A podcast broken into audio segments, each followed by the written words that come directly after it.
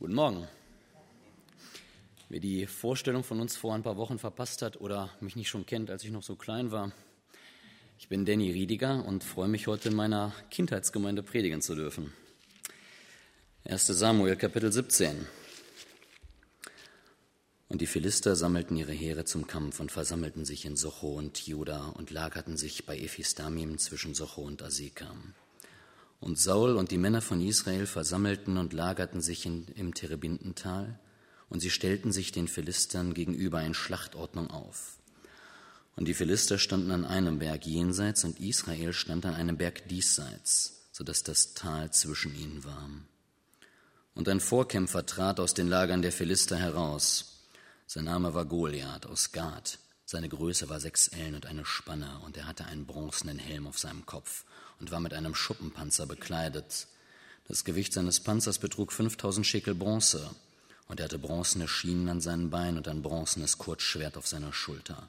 Und der Schaft seines Speeres war wie ein Weberbaum, und die Spitze seines Speeres wog 600 Schekel Eisen, und der Schildträger ging vor ihm her. Und er stellte sich hin, rief den Schlachtreihen Israels zu und sprach zu ihnen, Wozu seid ihr aus, um euch in Schlachtordnung aufzustellen? Bin ich nicht der Philister und ihr die Knechte Sauls? Bestimmt einen Mann von euch, dass er zu mir herabkommt. Wenn er mit mir zu kämpfen vermag und mich erschlägt, dann wollen wir eure Knechte sein. Wenn ich ihn aber überwinde und ihn erschlage, dann sollt ihr unsere Knechte sein und uns dienen. Und der Philister sagte, ich verhöhne heute die Schlachtreihen Israels, gebt mir einen Mann, dass wir miteinander kämpfen. Und Saul und ganz Israel hörten diese Worte des Philisters, und sie waren niedergeschlagen und fürchteten sich sehr. Da steht ein Riese vor einem, ein schier unüberwindbares Problem. Und das gleich in einer Doppelwirkung. Er ist nicht nur unbesiegbar groß, er lenkt auch die gesamte Aufmerksamkeit und Konzentration auf sich. Solche Riesen der Angst kennen wir, glaube ich, alle. Wenn wir zurück auf das Jahr gucken, gab es mit Sicherheit Höhen und Tiefen und genauso wird es auch im nächsten Jahr weitergehen. Meine Mutter hat vor einigen Jahren angefangen, aufzuschreiben, was alles so ansteht im Jahr. Genau diese Höhen und Tiefen, besondere Ereignisse, Wendungen und Gebetsanliegen. Und dann zum Ende des Jahres haben wir jahrelang einen Jahresrückblick gemacht. Dann hat meine Mutter alle großen Ereignisse auf eine Tapetenrolle gemalt. Ich habe mal so eine mitgebracht. Davon haben wir mehrere Rollen. Wenn ich die jetzt alle dabei hätte, das wäre so ein Batzen Rollen, das wäre sozusagen meine Familienchronik. Und dann haben wir immer bei, dieser Jahres, bei diesem Jahresrückblick diese ganzen Ereignisse angeguckt und gesehen, Stimmt, das war ja dieses Jahr los. Ach ja, wisst ihr noch. Und nicht selten hatte man schon die neuen Sorgen des kommenden Jahres vor sich, bestimmte Probleme und Anliegen und hat dann immer wieder sehen können, aber bei all diesen anderen Sachen im Laufe des Jahres, da war Gott da. Da hat Gott geholfen. Das lässt doch den Rückschluss zu, dass er das selber auch in Zukunft tun wird. Aber steht man einmal vor diesem Riesen der Angst, hat man diesen Blick sehr selten. Dann fehlt einem eigentlich diese Erkenntnis Gottes. Was können diese Riesen der Angst sein? Für mich war es einmal eine, eine Prüfung, von der ich dachte, ich werde sie nie bestehen und die mich so gelähmt hat, die Angst davor, dass ich tagelang nicht in der Lage war, dafür zu lernen. Vielleicht sind es Schwierigkeiten im Job, finanzielle Engpässe, unheile Beziehungen, eine schwere Krankheit, vielleicht etwas, woran jemand schon mal gestorben ist. Und ich möchte uns in diese Geschichte mit hineinnehmen und herausfordern, während ich so die Figuren darin beleuchte, dass wir uns mal fragen, wo würden wir eigentlich im Kampf gegen unsere Riesen stehen? Zur selben Zeit in Israel an einem anderen Ort. David nun war der Sohn jenes Ephraititas von Bethlehem in Juda mit Namen Isai, der acht Söhne hatte. Und der Mann war in den Tagen Sauls schon zu alt, um unter den Männern mitzukommen. Die drei ältesten Söhne Isais aber waren mit Saul in den Krieg gezogen. Die Namen seiner drei Söhne, die in den Krieg zogen, waren Eliab, der Erstgeborene, und der zweite Abinadab und der dritte Schama. Und David war der Jüngste, und die drei Ältesten waren Saul gefolgt. David aber ging ab und zu von Saul weg, um die Schafe seines Vaters in Bethlehem zu weiden. Und der Philister trat morgens und abends heraus und stellte sich hin vierzig Tage lang. Isai aber sagte zu seinem Sohn David, Nimm doch für deine Brüder diese Eva geröstete Körner und diese zehn Brote und bring sie schnell in das Lager zu deinen Brüdern. Und diese zehn Stück Weichkäse bring dem Obersten über tausend und erkundige dich, ob es deinen Brüdern gut geht, äh, und bring ein Pfand von ihnen mit. Saul und sie alle und die Männer von Israel stehen im Terebintental im Kampf mit den Philistern, denkt er. Da machte sich David des Morgens früh auf und überließ die Schafe einem Hüter. Er nahm und ging hin, wie Isai ihm geboten hatte, und kam zum Lagerplatz. Als das Heer aber in die Schlachtreihe ausrückte, erhoben sie das Kampfgeschrei, und Israel und die Philister stellten sich auf, Schlachtreihe gegen Schlachtreihe. 40 Tage lang und David kommt nun von außen. Er hat einen anderen Blick auf die Situation. Aber was ist eigentlich die Situation? Nun, wir haben zwei Heerlager. Auf jeder Seite eines Berges und dazwischen liegt ein Tal. Wahrscheinlich etwa von der Manpower gleich stark.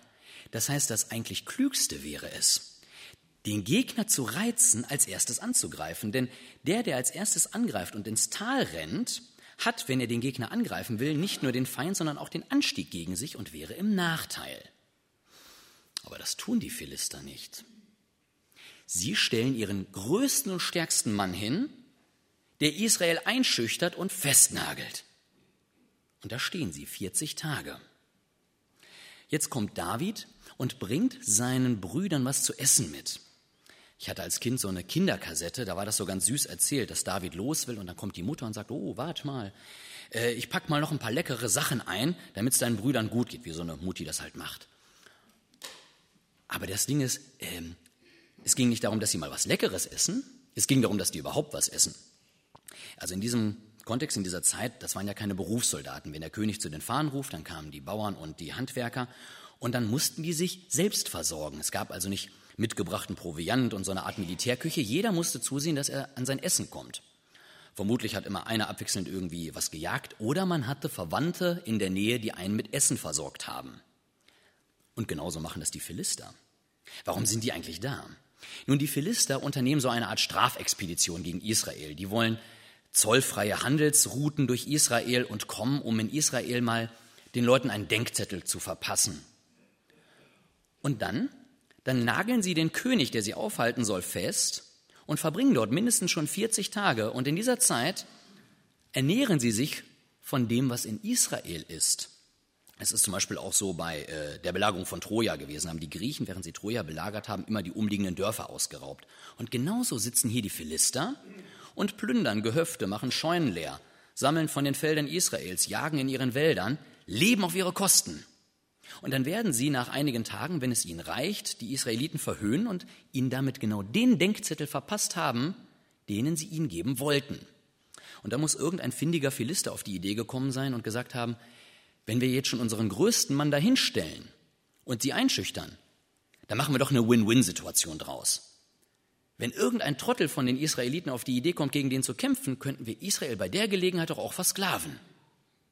Und das das ist das eigentliche Problem an der ganzen Geschichte. Und niemand in Israel ist in der Lage, das zu erkennen, diesen Psychotrick zu durchschauen, das zu sehen, was dieser Riese eigentlich tut.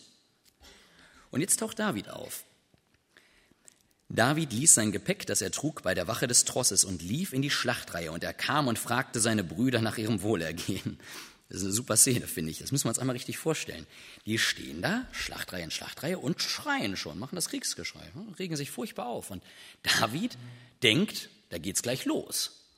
nach so einer Weile sagt er, nee, da will ja gar keiner kämpfen. Und die stehen da immer noch und schreien. Und er geht da durch die Schlachtreihe durch, so, Entschuldigung, Entschuldigung, darf ich mal, kommt zu seinen Brüdern. Ihr könnt gleich weiter schreien. Ich wollte euch nur mal fragen, wie geht's euch? Der versteht, hier passt eigentlich was nicht.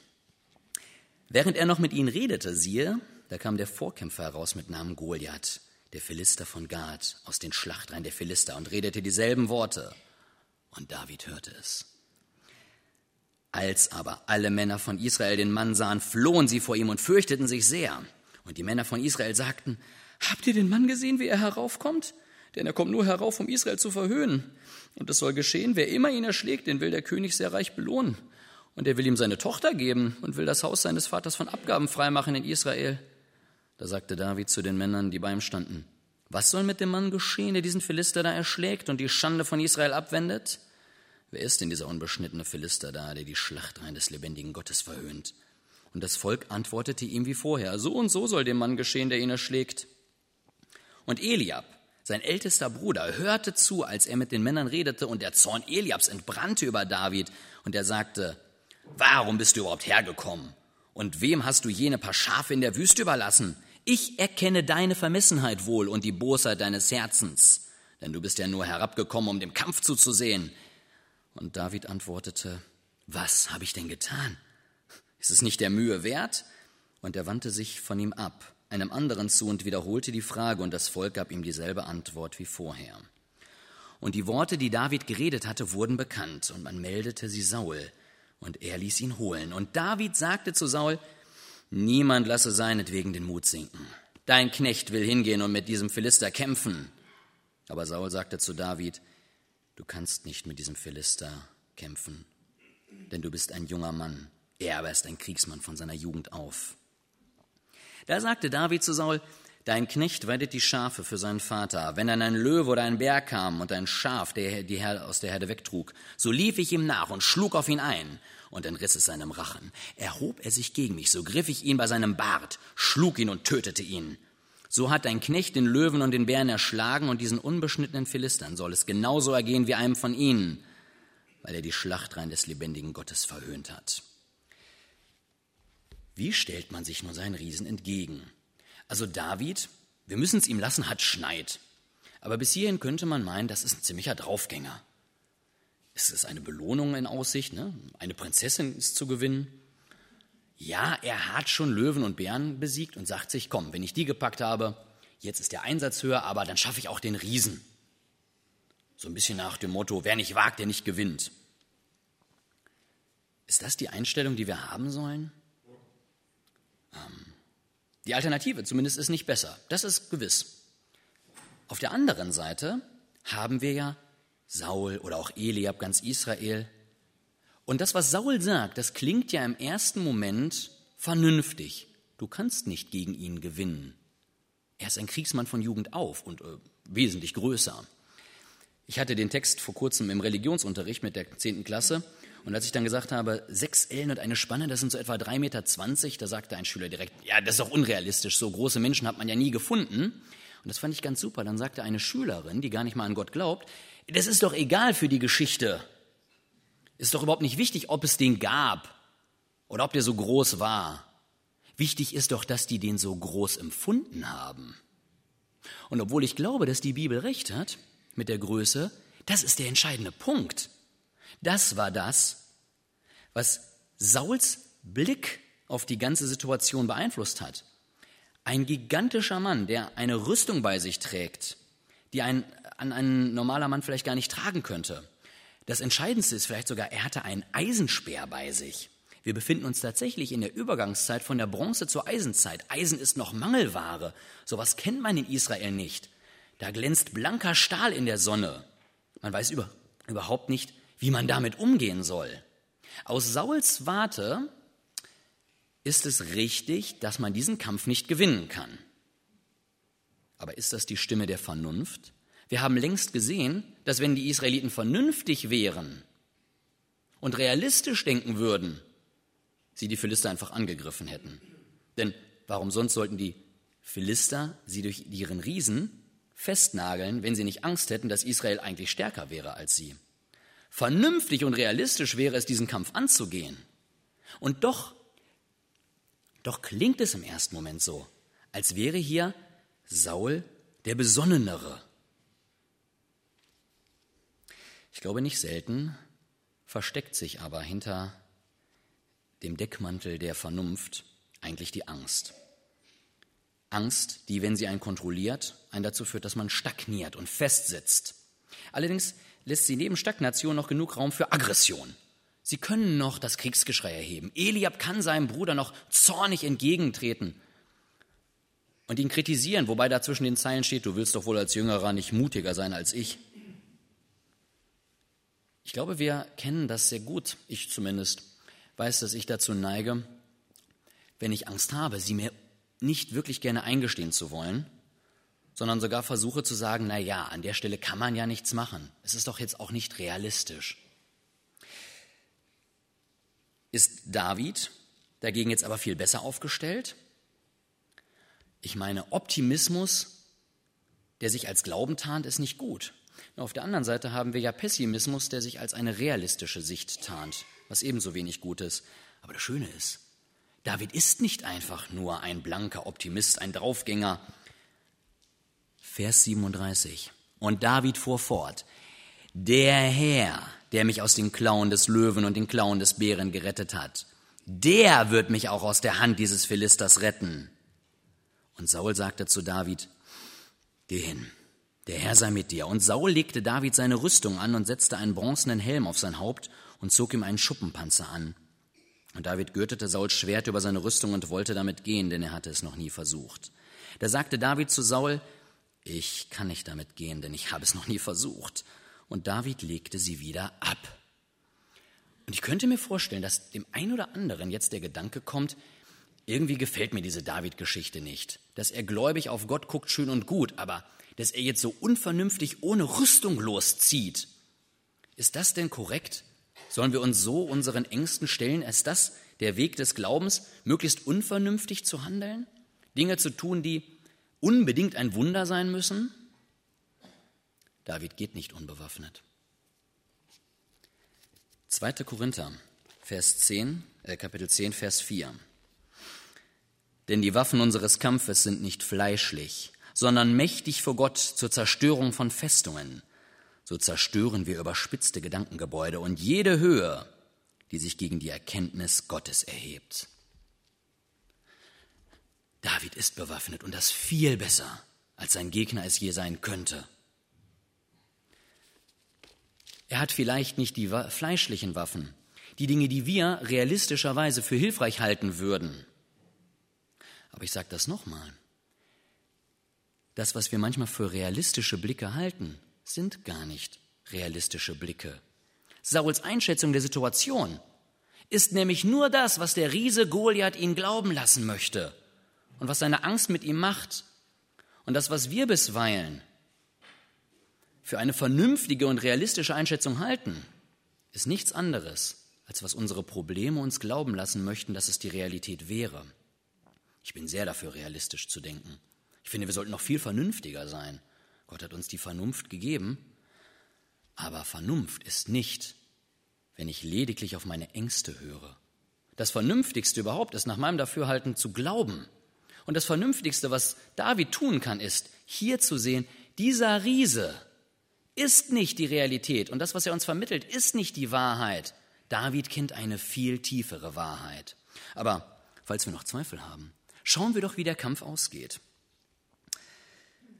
Und er nahm seinen Stab in seine Hand und wählte fünf glatte Steine aus dem Bach und tat sie in die Hirtentasche, die ihm als Schleudertasche diente, und nahm seine Schleuder in seine Hand und ging dem Philister entgegen. Und der Philister ging und kam David immer näher, und der Mann, der den Schild trug, ging vor ihm her.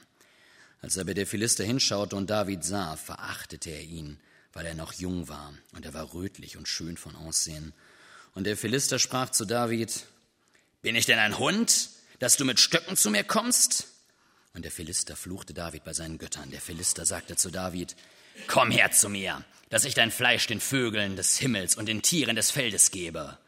Und David antwortete dem Philister, Du kommst zu mir mit Schwert, Lanze und Kurzschwert, ich aber komme zu dir im Namen des Herrn der Herrscharen, des Gottes der Schlachtrein Israels, den du verhöhnt hast.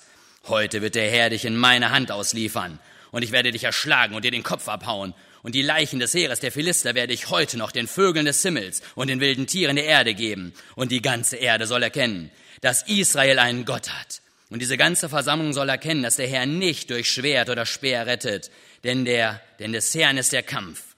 Und er wird euch in unsere Hand geben. Und es geschah, als der Philister sich aufmachte und näher an David herankam. Da lief David eins von der Schlachtreihe aus dem Philister entgegen und David griff mit seiner Hand in die Tasche und nahm einen Stein heraus und er schleuderte ihn und traf den Philister an seine Stirn. Und der Stein drang in ihm in die Stirn ein. Er fiel auf sein Angesicht zur Erde. So überwand David mit der Schleuder und mit dem Stein den Philister. Und er traf den Philister und tötete ihn. David aber hatte kein Schwert in der Hand. Und David lief und trat zu dem Philister und nahm dessen Schwert, zog es aus seiner Scheide und tötete ihn vollends und hieb ihm den Kopf damit ab. Als aber die Philister sahen, dass ihr stärkster Mann tot war, flohen sie und die Philister äh, und die Männer von Israel und Juda machten sich auf und erhoben das Kriegsgeschrei und jagten den Philistern nach bis zum Eingang von Gad und bis an die Tore von Ekron. Und die Erschlagenen der Philister fielen auf dem Weg von Scharajim bis Gad und Ekron. Und die Söhne Israels kehrten von der Verfolgung der Philister zurück und plünderten deren Lager. Und David nahm den Kopf des Philisters und brachte ihn nach Jerusalem. Seine Waffen aber legte er in sein Zelt. Die eigentliche Schlacht hatte David nicht gewonnen, als er den Stein abgeschossen hat. Den wahren Kampf hatte er gewonnen, als er Goliath entgegentritt und ihm deutlich sagt, in wessen Namen er kommt. Das eigentliche Machtinstrument dieses Riesen durchbricht, nämlich die Angst. Davids Blick war auf Gott gerichtet und nicht auf den Riesen. Der Riese bedroht ihn noch einmal, er macht ihn noch einmal wirklich Angst und David schleudert ihm in einer solchen Gewalt entgegen, was ihm jetzt blüht.